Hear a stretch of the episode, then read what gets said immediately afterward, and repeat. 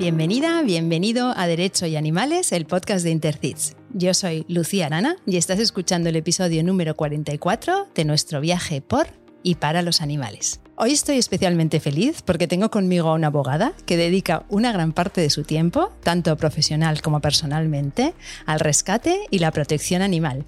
Nuria Murla, gracias de corazón por acompañarnos y además en persona. Bienvenida, Nuria. Hola, Lucía, muchas gracias a vosotros por permitirme estar aquí en este entorno tan maravilloso con Suri la Podenca. Vamos, me siento en casa. Totalmente, es verdad.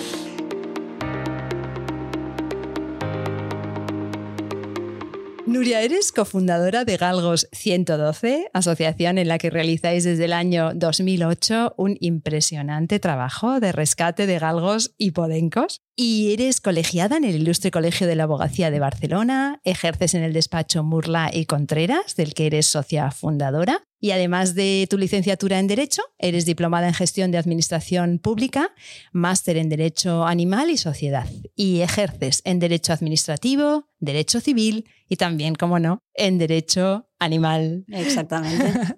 Vamos con las preguntas rápidas para conocerte un poco mejor. Vamos. Bueno, la primera es obligada. Si fueras un animal no humano, ¿serías una galga? Pues eh, me encanta que me hagas esta pregunta. no, porque me das, me das pie a, hablarte de que en los últimos años, no me preguntas si sería una perra. Y es que en los últimos años eh, la ciencia veterinaria y la ciencia de la biología están empezando a dudar de si los galgos son perros o si nos encontramos delante de otro cánido, como puede ser un dingo, como puede ser un coyote o incluso como puede ser un lobo. Eh, la, anatomía del galgo es distinta de la del resto de los perros, ellos funcionan diferentes, su corazón es más grande, sus parámetros en sangre son distintos, la anestesia que tú le pones a un perro puede matar a un galgo. Los veterinarios cada vez más saben que cuando se trata de un galgo, cuando el paciente es un galgo, tienen que tratarlo diferente. Entonces eh, se están preguntando si realmente es un perro o es otro cánido. Yo soy muy de esta, de esta línea nueva de pensar que no, la, interconexión, la manera de actuar con un galgo no es la misma que, que se actúa con un perro. Así que, bueno, pues pensando que los galgos son familiares, les gusta que los lleven en coche y siempre encuentran el mejor sitio donde descansar, yo creo que sí, que podría ser una galga. Serías una galga. bueno, no se ve en el podcast porque, porque no hay vídeo, pero estoy con la boca abierta. No tenía ni idea y realmente yo no sé si los podencos entrarían en esa no, no exactamente. O sea, son los galgos. Sí. Vale, vale. Me encanta. o sea, me ha encantado esta puerta que acabas de abrir, ¿eh? Me parece una pasada, Nuria. ¿Tus amigos dicen de ti que eres? Esto habría que preguntárselo a mis amigos. y la verdad es que soy persona de pocos amigos. Muchos conocidos, pocos amigos, pero muy, muy, muy selectos. A ver, ¿qué pueden decir? Pues yo creo que soy una persona generosa. Creo que procuro crear ambientes donde mis amigos se sientan cómodos y facilitarles dentro de mis posibilidades la vida al máximo. Así que supongo que por aquí irían los tiros. Y dime un lugar en el mundo en el que te gustaría vivir, aunque fuera por un tiempo. Bueno, te tendría que decir Nueva York, porque es mi ciudad sueño. Algún día visitaré Nueva York. Pero vivir, me gustaría vivir un tiempo en Mendoza, en Argentina. Por, bueno, pues allí tengo yo mis raíces catalanas. En un momento dado se fueron a, a Mendoza. Allí fue donde se conocieron mis bisabuelos, el catalán y la francesa de París. Y, me gustaría pues conocer la ciudad donde bueno, se, formó parte de, mis raíces. Qué bueno, qué interesante, qué interesante. Bueno, Argentina en general, ¿no? Es un país que realmente apetece, apetece un montón. Y dime, una persona famosa, viva o muerta, con la que te hubiera gustado tomarte un café. Vale, pues te voy a decir dos, uno vivo y uno muerto. Eh, muerto te voy a decir Napoleón. No me digas. Pues por esas raíces francesas se ve que tenemos, tenemos lazos eh, familiares, así que mm, políticos, biológicos no. Pero ah, lazos políticos familiares sí. Tenemos un, ascendiente, bueno, un descendiente suyo, ascendiente mío en común. Así que bueno, pues me gustaría sí hacer un café con, con Napoleón y el otro es Barack Obama. Ajá. Creo que fue una persona que en su momento eh, llenó el mundo de, de, ilusión y de esperanza, nos permitió a todos soñar con un sitio mejor y me gustaría pues sí tomar un café con Barack Obama. Qué interesantes las dos personas que has dicho, ¿eh? Me parece muy interesante. Ah, dice mucho de ti. Mm, es curioso, ¿no? Es como que no sé qué les contarías a ellos. O sea, lo que me gustaría es estar yo en ese café. puedes venir, ¿eh? Cuando, cuando, me avisen, yo te, te llamo y vienes. lo que les cuentes a ellos, ¿no? A ver si los pones firmes. De pequeña... A Napoleón, no sé yo. ¿Y de pequeña soñabas con ser? De pequeña soñaba con ser presidente del Barça. y no lo he descartado aún. Oye, estás a tiempo, estás a tiempo y yo no sé, creo que los que, los que no somos socios no podemos votar, ¿no? Mm, pero sacamos un carnet rápido, ¿eh? Vale, vale. Hombre, eh, sería, eso sí que sería hacer historia, ¿eh, Nuria? Eso sí que sería hacer historia. Y si no fueras abogada, ¿qué serías? Presidente del Barça. Presidente del Barça, esto aún no está descartado. Me faltan los millones. Eh, si no fuera abogada, pues sinceramente no lo sé, porque nunca en la vida me había planteado ser abogada fueron una serie de trenes que fueron pasando, que los fui cogiendo y, aquí he llegado y aquí estoy. Yo creo que por eh, la forma que soy me dedicaría a algo relacionado con el tercer sector probablemente. Lo que te comentaba, procurar hacer un poco mejor la vida para, para las personas tal vez menos eh, favorecidas o los animales o, o las plantas, seguramente estaría en el tercer sector. Muy bien. Dime algo que te guste, algo que te interese y algo que te apasione. Me gusta mucho leer, pero te voy a decir que me gusta aprender. Y se aprende mucho leyendo, pero también se aprende de otras formas, ¿no? Me gusta pasar rato con gente que me pueda aportar, me gusta escuchar los podcasts porque aprendo, me gusta aprender. Eh, aprender cada día procuro aprender alguna cosa nueva. Me interesa mucho la política. La gente que me conoce lo sabe, estoy hmm. metida hasta el cuello. Y eh, la última me apasiona, ¿verdad? Me apasiona. Me apasiona viajar. Viajar. Viajar a Nueva York y a, Mendoza. Exactamente, entre otros muchos sitios. ¿Convives actualmente con algún animal no humano? Sí, convivo con dos gatitas. Convivo con Shelby, que es una gata que apareció en mi vida en noviembre del año pasado y me la me hizo un upside down totalmente, o sea, me bueno, convirtió mi casa en un hogar, básicamente hizo eso. Menudo trabajo. Qué bonito. Y ah, desde marzo está ocupando el hueco que dejaron dos maravillosos perros que eran Nico y Cuet, Diosito, que es otra gata también recogida de la calle con 10 días, y nos ha traído el equilibrio que nos faltaba tras la partida de, estos dos seres magníficos. ¿Se llama Diosito la gata? Se llama Diosito. sí, te explico. Eh, Diosito es un personaje de una serie y cuando recogimos a, Diosito, eh, habían tres hermanos y yo pedí un macho porque tenía el nombre ya tenía el nombre elegido de mi próximo animal que llegara, se llamaría Diosito. Además, si era un gato, em, me parecía fantástico para un gato. Es ideal. Y llegó una gata. ¿Y qué tenía que hacer? ¿Cambiar el gato? No, pues se llama La Diosito. Y de hecho en su, en su chip pone La Diosito Stark, porque tiene un lobo aquí en la cabeza. Bueno, muy fan de Diosito, ¿eh? Muy fan, Nuria, me encanta. Te me voy a presentar. Totalmente. y he leído que parte de la culpa de que estudiases Derecho la tuvo Dora, tu primera galga. Cuéntanos un poquito sobre Dora. Bueno, pues Dora fue otro ser de esos magníficos que un día se aparecen por tu vida. Eh, también nos había dejado otro, otro ser magnífico, Moon. Y, en casa, en ya casa de mis padres, cuando se iba un animal, eh, rápidamente procurábamos que otro ocupara ese lugar. Por, primero porque tienes la capacidad pues, de tenerlo, de cuidarlo y, de, ofrecerle un, un hogar. Y segunda, ya emocionalmente para nosotros también. Hay, hay gente que el duelo le dura años. Nosotros una forma de combatir el duelo que, que dura y que está es eh, el poder volcarte en, en, otro animal necesitado. Entonces, cuando se nos murió Moon, que era una, una perra pastora alemán, mm, vimos un reportaje de, de, lo que les pasaba a los galgos y bueno, pues estuvo bastante claro que íbamos a que el próximo, el próximo animal que entrara sería un galgo. Y nos, uh, nos dieron a Dora.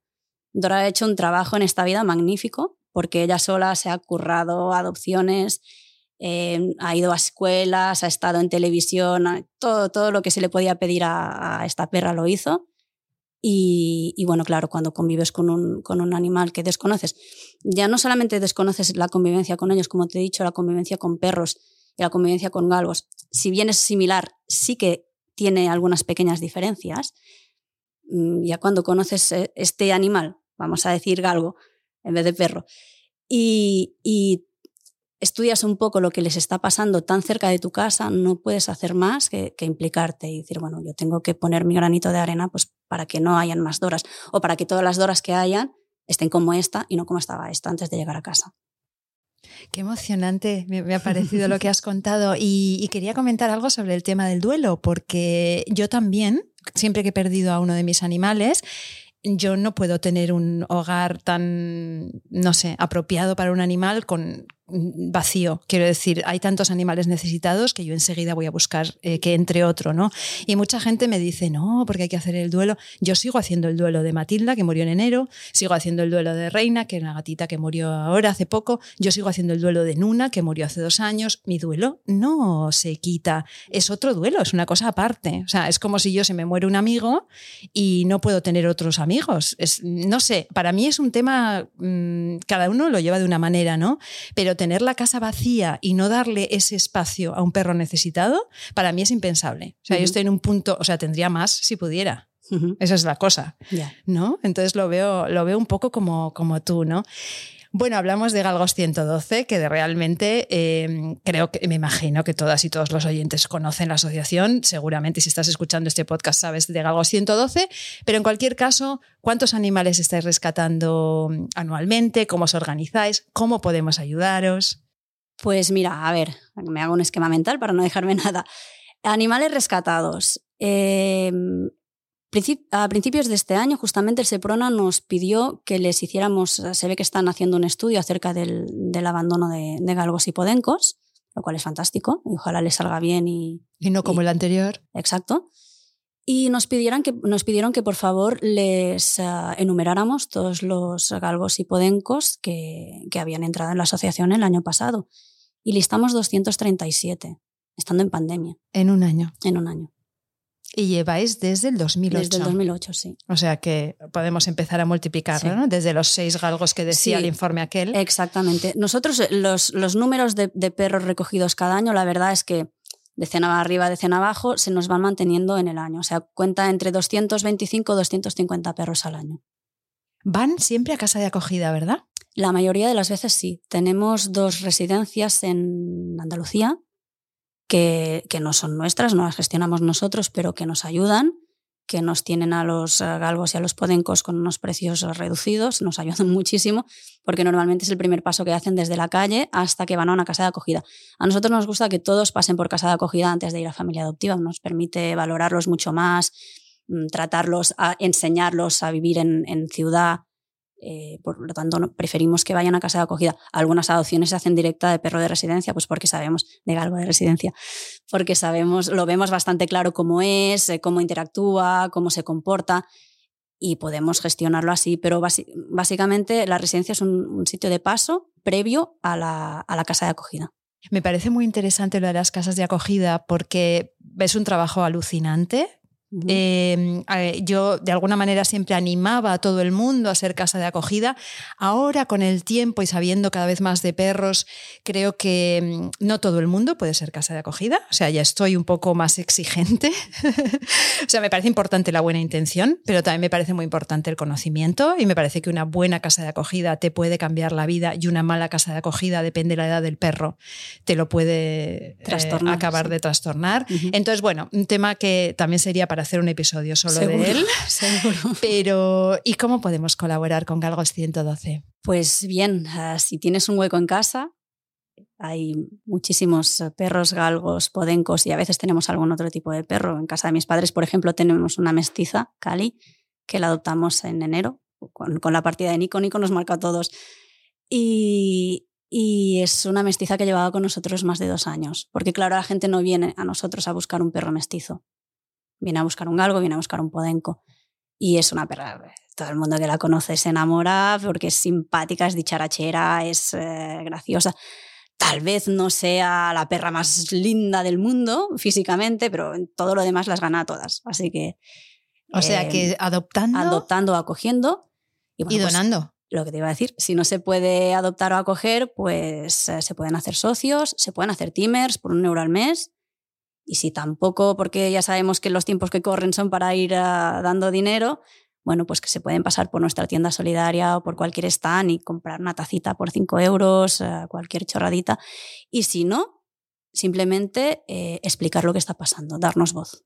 Difundir, divulgar, totalmente, sí. Y el tema de donar, yo recuerdo que vi una charla muy interesante que mm, aquí no tenemos tanta cultura de la donación como en otros países, pero donar y contarlo, porque somos un poco de donar y no contarlo, y en otros países son de donar y decirlo, oye, yo he dado a esta asociación, anímate y haz lo mismo, porque realmente no tenemos tiempo de ponernos a rescatar, no tenemos tiempo, pero sí tenemos, podemos ayudar a la gente que lo está haciendo, ¿no? Exactamente, y nosotros no tenemos ningún inconveniente en que los socios o la gente que nos hace una donación nos pida, bueno, ¿y con esto qué vais a hacer? ¿Qué estáis haciendo? En demostrar lo que hacemos. De hecho, lo hacemos constantemente, ¿no? En redes, enseñar lo que recogemos y, cómo, cómo entran y cómo salen del taller, ¿no? Exacto. Pues eh, no tenemos ningún inconveniente en que vengan a los stands, que pregunten, que quieran informarse. Además, entiendo que es algo normal y sano que la gente que dona se interese en saber qué se está haciendo con su dinero. Sí, sí, y además que donen a las causas que ellos consideren, o sea, a la, causa que ellos les parece que necesitamos para hacer un mundo más pacífico ¿no? y más habitable para todas. Nuria, le voy a poner el título al episodio, al final lo voy a llamar El caso del voluntario mordido, si te parece. Perfecto. ¿Te parece bien? Perfecto. que yo creo que es, tiene, o sea, realmente el caso es, es muy interesante porque revela, revela muchas cosas, Nuria. Me gusta mucho. Vamos a poner de nuevo el foco en la responsabilidad de los ayuntamientos sobre los animales de compañía que viven en sus municipios. Ya lo hicimos en algún episodio, pero es un tema que vale la pena ir ahí como repitiendo porque esto tiene que cambiar. Entonces, por una parte estaría la responsabilidad respecto a los daños que los animales puedan causar a terceros, ¿no? Explícanos, o sea, ¿qué es esta responsabilidad respecto a los daños? Esto eh, emana del Código Civil que el, Código Civil pues, eh, dice que el propietario de un animal que cause un daño debe responder por este daño causado a, la persona pues, afectada por el daño, a la persona que ha sufrido este daño. Entonces, eh, los animales abandonados, sin pretender cosificar a los animales, pero los animales abandonados en, en, ocasiones pueden causar daños. O un animal simplemente sin que esté abandonado, un animal que vaga solo puede causar daños. Lo típico es un atropello, pero también se pueden dar casos de destrozos de mobiliario urbano, se pueden dar casos de, mordeduras, de caídas, una simple caída. ¿Quién responde por estos daños cuando el animal no tiene propietario? Pues según la, normativa que nosotros tenemos en España, según la ley de bases de régimen local, el último responsable es el municipio, el ayuntamiento del municipio donde se haya producido este daño. Claro que el ayuntamiento tiene herramientas para procurar que esto no pase o para identificar al propietario de este animal.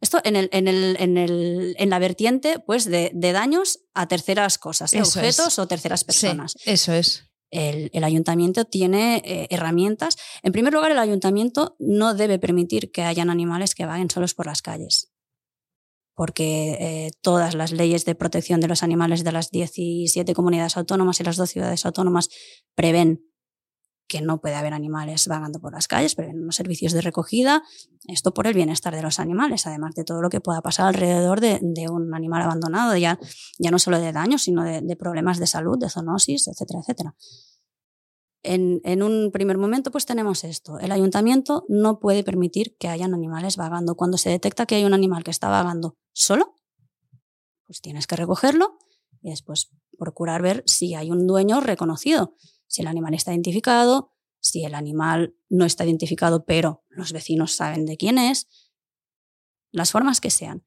Y si el animal no se le reconoce propietario o el propietario no quiere hacerse responsable de él, pues se le tiene que ofrecer un sitio en el que esté seguro esté seguro el animal y estén seguros otra vez los bienes y las terceras personas y, todos. Eso es. Y luego tendríamos otro aspecto que sería la responsabilidad municipal de velar por el bienestar del propio animal, del animal que, está vagando, ¿no? Algo que realmente muchas veces pues no, no se hace. Entonces, ¿en qué medida deben velar por este bienestar y qué significa esto de forma concreta? Bien, pues otra vez, ah, regresando a las leyes de protección autónomas, todas las leyes de protección de las comunidades autónomas eh, prevén que los animales tienen que estar en buenas condiciones de salud, deben de tener un, refugio, deben de tener alimento, deben de tener comida y deben estar vacunados y deben estar identificados con microchip, vamos, lo que no sabemos todos, ¿no?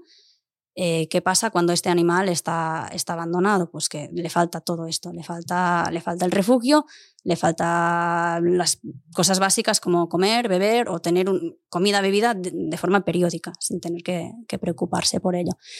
Entonces, eh, la, ley esta de, protección de los animales al mismo tiempo que nos dice cómo deben estar los animales, nos dice que son los ayuntamientos los que deben velar para que esto esté así. Del mismo modo que un ayuntamiento debe velar porque si un vecino tiene a su perro eh, durante las 24 horas del día encerrado en un balcón, que no sale, que llora, que, que defeca, que todo, en, un pequeño balcón de 6 metros cuadrados, de la misma forma que tiene la potestad inspectora y sancionadora respecto de este animal del que se conoce su propietario, tiene esta misma responsabilidad respecto de este animal que está en la calle.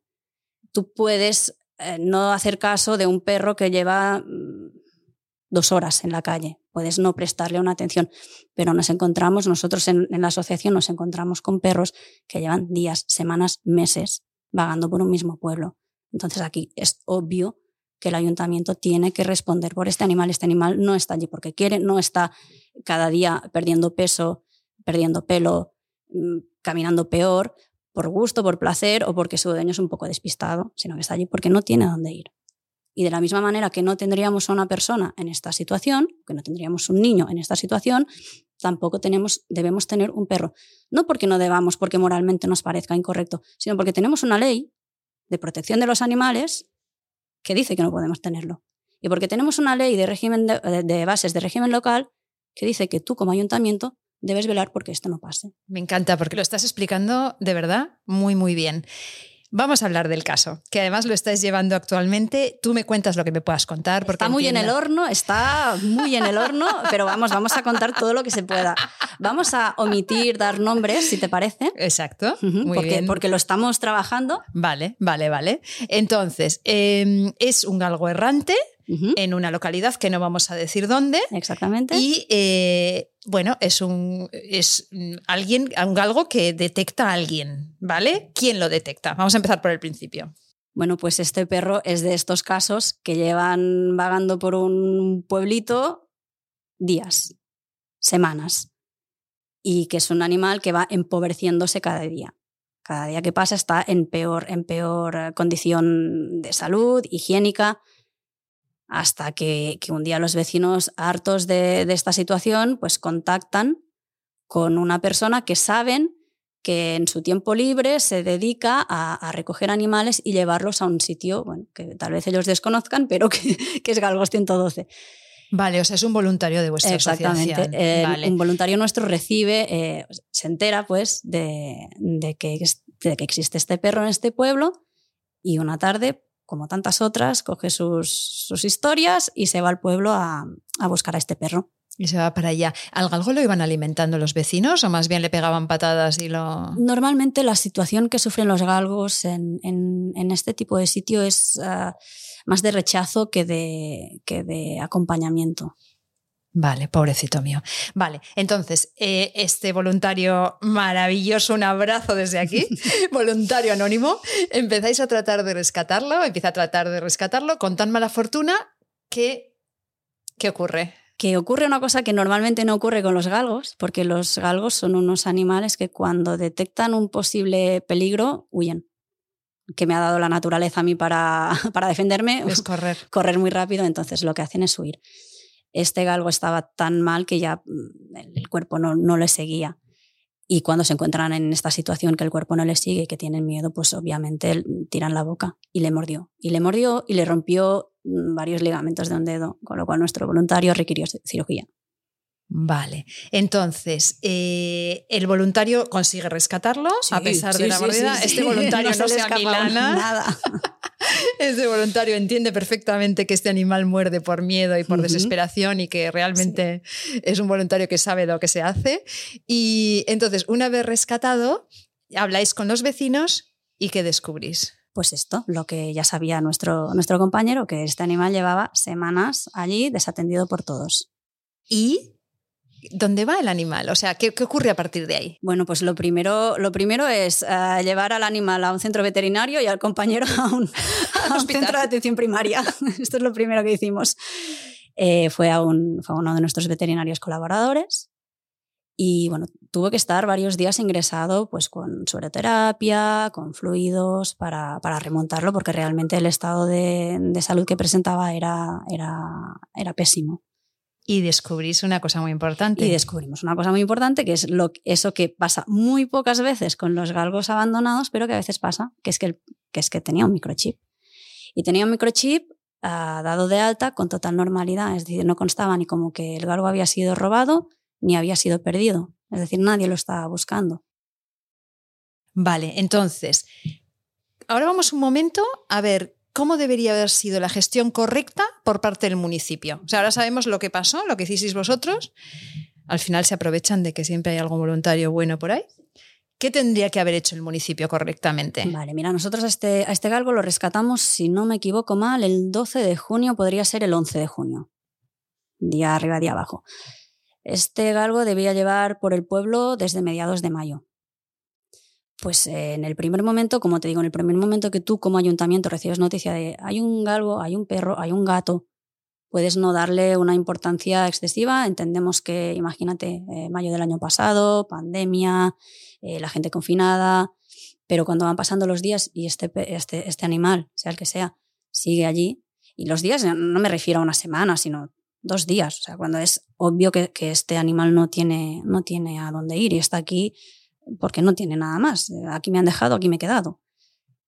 Pues lo que tienen que hacer es activar su servicio de recogida de, animales de compañía, si lo tienen ellos propios, si lo tienen concertado con una empresa, lo que sea, y llevarlo, lo mismo que hicimos nosotros, llevarlo a un centro veterinario, pues ellos llevarlos a su centro veterinario, ya sea un centro veterinario contratado, ya sea el de la protectora, y pasarle un lector de microchip. A veces pasa que salta un chip.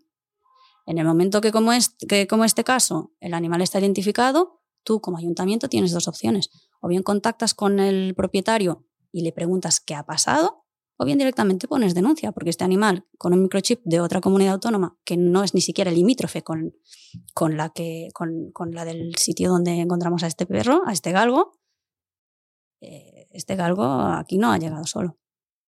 Nuria, te voy a decir una cosa que no sé si, si debería decir, pero al final, para el animal, lo que ha pasado es una bendición. Sí. O sea, yo si soy galga, a mí que me venga el voluntario de 112. Sí. Así de triste. Sí. Eh, tengo que decirte, Lucía, que, las veces que nos encontramos con galgos con microchip, eh, normalmente mm, cuando contactas, cuando contactas con, con, el titular del microchip, que no tiene por qué coincidir con el propietario mm. que, o, con la persona que, que lo está poseyendo, al menos, normalmente te lo ceden normalmente te lo ceden. Eh, se quieren quitar el problema de encima y, lo que sí que te dicen es no me denuncies. ¿Hacemos bien? ¿No hacemos bien? Ah, no sé qué decirte. Es lo que, al final lo que procuras es por el, por el bienestar de, del animal. Eh, algún caso sí que lo hemos denunciado. Algún caso lo hemos denunciado porque, bueno, pues porque a veces hay, hay cosas que no las puedes obviar. Hay animales que te llegan a unas circunstancias, en unas condiciones que aunque te lo cedan, me da igual, señor. Yo esto lo tengo que denunciar y, que, que, intervenga quien tenga que intervenir y que pase lo que tenga que pasar. Pero sí que puede pasar, sí que puede pasar que tú contactes con el propietario que figura en el microchip, con el titular del microchip, y este titular del microchip te reclame a ese perro. Y ahí sí tienes un problema muy grande. A ese perro, a ese galgo, a ese gato, a ese animal que sea que está identificado. Y ahí sí tienes un problema porque, claro, estás obligado a a devolverlo, a no ser, ya te digo, que, que, que presente unas condiciones que digas, bueno, es que te, te, pongo denuncia porque está como está este, este animal y no te lo puedo devolver, al menos que me obliguen a devolvértelo. Pero como hay tantas historias, no, porque yo se lo cedí, yo se lo di a un amigo, yo se lo di a un primo, se lo di a un compañero, pero es que si no lo quiere él, yo lo quiero recuperar porque este animal era bueno. Entonces, Nuria, ¿en qué momento estáis ahora del procedimiento? ¿Qué estáis pidiendo? Cuéntanos un poco esa parte legal hasta donde nos puedas contar. Y entiendo que esto es vía administrativa o es vía penal. Cuéntanos esto. Vamos a activar la vía administrativa y además eh, no la contenciosa administrativa. Es decir, lo que vamos a hacer, lo que estamos trabajando es en, crear un, expediente pues, para presentar una, Vamos a entrar una denuncia en el ayuntamiento para que se eh, inicie un expediente sancionador a la administración por, ah, bueno, exigiéndoles la responsabilidad administrativa por daños tanto al voluntario como al animal. Los daños al animal sabemos que son David contra Goliat. Lo sabemos y, pero da igual, o sea, eh, yo soy muy consciente que en derecho animal todo lo que estamos haciendo, y además es algo que lo digo siempre, es nuevo y hace historia.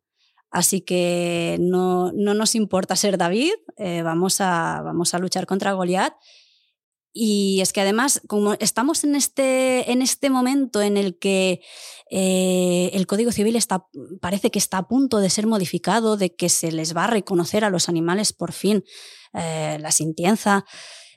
Eh, bueno, estamos a ver cuándo lo entramos. Tenemos, tenemos tiempo antes de que nos venza el, plazo, pues, para poder activar todo esto, a que nos hayan modificado el Código Civil, lo cual nos podría dar una fuerza bueno, pues, pues una, una, una, baza más a, nuestro juego.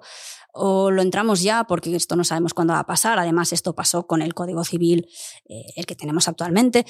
Em, estamos viendo cuándo lo presentamos, pero sí, es la, vía administrativa y es, eh, vamos a reclamar a la administración la responsabilidad administrativa por daños, la misma que reclamaría una persona que, se, que hay un hueco en, en la acera y que se tuerce un tobillo. Pues mucha suerte y ve contándonos. Vamos a. lo, iremos contando en las notas del. Hoy en, en, la, en las redes del programa iremos informando sobre este caso porque realmente eh, todo, como dices tú muy bien, todo es muy nuevo, todo es hacer historia y todo es poner otro nuevo, ¿no? Otro nuevo pasito, otra nueva piedrita en este, en este camino que estamos haciendo aquí todas juntas, ¿no? Sí, en, en derecho animal es verdad que se dan, los pasitos cuestan mucho pero una vez lo has dado es muy difícil mm, volver, atrás. Así que vamos a ir Ay, caminando. Ojalá, Ay, esto, esto me quedo yo con este titular. Una vez lo has dado, es difícil volver atrás. Te voy a pedir una opinión personal, quizá no tanto como abogada, sino como Nuria. Eh, ¿Por qué crees que, que, se pasa un poquito de estos temas desde las instituciones? ¿Qué, qué, qué, crees que hay detrás de este pasotismo? Aquí te puedo dar la opinión como Nuria y como persona que conoce el, la administración local desde dentro, que la ha vivido y que la ama. Pues, eh, a ver, realmente eh, los ayuntamientos eh, muchas veces sí que hay parte de desidia y desinterés, pero están cargados. Son, probablemente la administración que tenga más, si no más competencias, sí aquellas que competen más al día a día de la vida de las personas, las que nos tocan más de cerca. Casi todo lo que nos toca más de cerca recae, la responsabilidad recae en el ayuntamiento. Eh, por, otro lado, son las administraciones más pobres o de las más pobres. La, administración local no tiene el dinero que tiene la administración autonómica o que tiene la administración estatal. Entonces, eh, claro, la, balanza está totalmente desequilibrada. Eh, falta de medios, seguramente falta de medios, falta de, falta de personal seguro, seguro, porque justo ahora sabemos que se están empezando a formar las, las personas especializadas en, ya no en derecho animal, sino en, bienestar animal. los cuerpos de policía, cuando tienes un agente que está un poco implicado, pues ponte a aplaudir, porque normalmente el desconocimiento es máximo. Y desinterés, seguramente también. Vamos, no, seguramente no. También, también hay desinterés. Sí. Así que tenemos, un, tenemos una olla que hierve con, con un poco de todo, pero yo soy optimista, Lucía.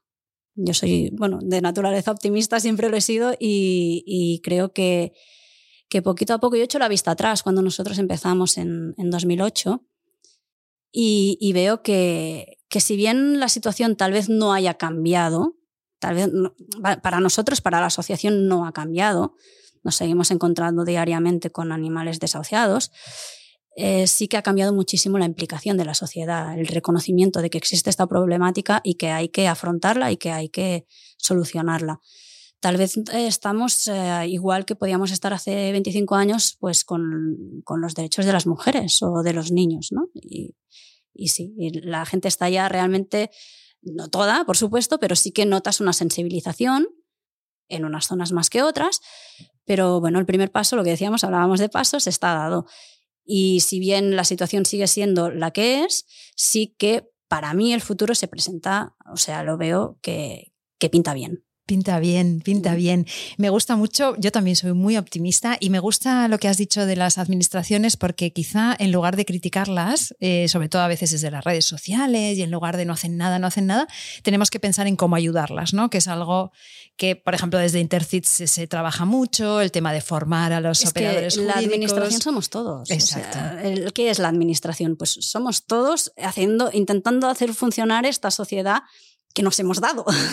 intentando organizarnos. Exacto, intentando organizarnos. Por lo tanto, si hay un problema, eh, del mismo modo que cuando en casa tienes un problema, debes solucionarlo o debes intentar aportar para solucionarlo, pues cuando en la administración, cuando en la sociedad en general hay un problema, eh, sí, claro, puedes ponerte delante de, un ordenador y, escribir lo que quieras y criticar y insultar, pero también puedes intentar ver qué puedo hacer yo para mejorar, para mejorar esto.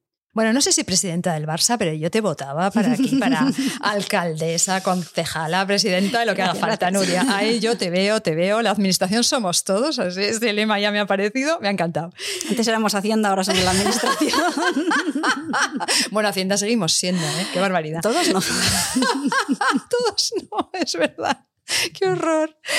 Nuria, esta pregunta la hemos tocado muchas veces, pero realmente me interesa muchísimo, muchísimo tu opinión y es eh, qué tenemos que hacer si somos testigos de un caso de maltrato animal.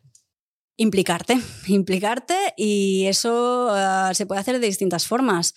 Eh, a veces eh, intentar mediar es complicado, sobre todo si te estás encontrando con un caso de abuso directo sobre un animal, ¿no? si hay alguien que está pegando a un perro. Eh, claro que puedes intentar mediar y, hacer que paren, pero probablemente se llevará el palo el perro y tú. Grabar. Todos vamos con teléfonos móviles en el bolsillo, tenemos cámaras, tenemos grabar. Y una vez tenemos las imágenes, denunciar. Pero no denunciar en Facebook, denunciar ante las autoridades. Si a veces te da reparo ir y poner una denuncia, contacta con una asociación, contacta con los colegios de abogados que cada vez tienen más, ah, más secciones específicas de derecho animal que al menos te podrán orientar o te podrán guiar, ves aquí, ves allá, si ellos no pueden intervenir directamente, contactar con alguien que pueda hacer algo. Y esto no es ah, lo que te digo, publicarlo en Facebook. Implicarse. Implicarse, quizás sabiendo que nos va a tocar frustrarnos un poco al principio, pero teniendo, quitándonos el miedo este de dar ese paso, ¿no? Porque nos tenemos que empoderar, o sea, nos tenemos que empoderar como sociedad sensible con los animales y entender que esto... Regreso a, los 25 años atrás. Tú estabas en tu casa y escuchabas que al niño del piso de abajo le estaban dando una paliza, no, no me ha pasado nunca, ¿eh? pero la gente normalmente se desentendía porque cada uno en su casa, cada uno tiene sus problemas y si tú ahora estás en tu casa y, escuchas que al niño del piso de abajo le están dando una paliza, pues vas a llamar a, los Mossos de Escuadra o a la policía o a la Guardia Civil o a quien te competa por, por territorio. ¿Verdad que lo vas a hacer? Pues cuando tú presencias un caso de maltrato a un ser que no se puede defender, que está indefenso, que está... Tienes que hacer lo mismo. Ay, Nuria, estoy aplaudiendo, de verdad. me está encantando el episodio, me está encantando. Eh, Nuria, ya para cerrar el programa, qué penita, tenemos lo que llamamos los 30 segundos de oro. Creo que lo conoces tú, además, como, como potencial presidenta del Barça, pues tendrás que hacerlo en algunas de tus campañas. Tus 30 segundos empiezan ya. Bueno, pues creo que ya he ido dando varios eslogans durante, durante toda la entrevista, así que, bueno. Básicamente es esto, eh, vivimos en un mundo en el que no vivimos solos, formamos, un, formamos especie y junto a las demás especies formamos interespecie. Así que aprendamos, soñamos y tengamos esperanzas siempre cada día en que entre todos esto lo podemos, lo podemos sacar adelante. Estamos en un punto de impasse, pero seguro que si, que si nos lo proponemos, yo, como he dicho, siempre optimista, lo vamos a poder solucionar. Claro que sí, claro que sí, Nuria. Muchísimas gracias de corazón por tu labor en todos esos ámbitos que tocas, que no son pocos, y por haber compartido tus experiencias y tu sabiduría con nosotros hoy. Muchísimas gracias, Lucía. Me lo he pasado muy bien. Pues hasta aquí un nuevo episodio de Derecho y Animales, en el que además de conocer un poco mejor la importantísima labor del rescate, de esos voluntarios que se dejan la piel y las manos, hemos vuelto a poner el foco en la responsabilidad de nuestras administraciones. Gracias por acompañarnos y por querer seguir siempre aprendiendo. En dos semanas volvemos porque ya ha llegado nuestro tiempo, el tiempo de los derechos de los animales.